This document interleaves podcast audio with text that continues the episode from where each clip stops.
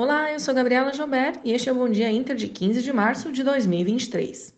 Em contramão exterior, o Ibovespa encerrou a última sessão com queda de 0,18%.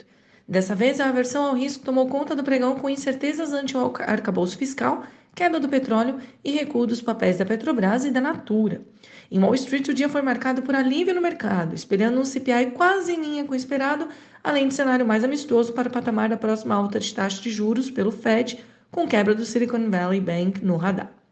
O dólar fechou com queda de 0,22%, enquanto o DXY se manteve estável. Hoje veremos produção industrial na União Europeia, seguido de dados nos Estados Unidos, com destaque para o PPI e vendas ao varejo.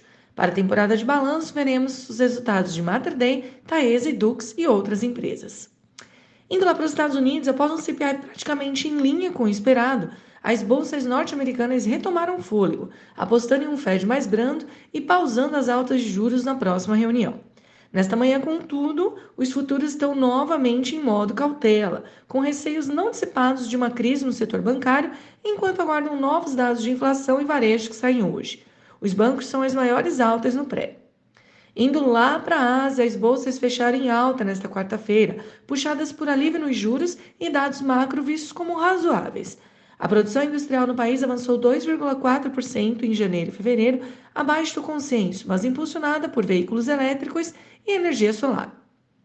As vendas ao varejo chineses vieram em linha, crescendo 3,5% no período. Os dados do setor de real estate também ajudaram a mostrar desaceleração nas quedas observadas em dezembro. Já na Europa, os mercados operam em campo negativo, pressionados pelas ações do setor de varejo após H&M e Inditex, a dona da Zara, reportarem resultados decepcionantes.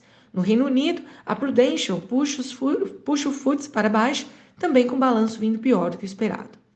Aqui no Brasil ontem, o presidente Lula chamou novamente atenção sobre fala dos ministros em dissonância com a Casa Civil e equipe econômica, o que pode gerar desavença entre aliados e o próprio governo.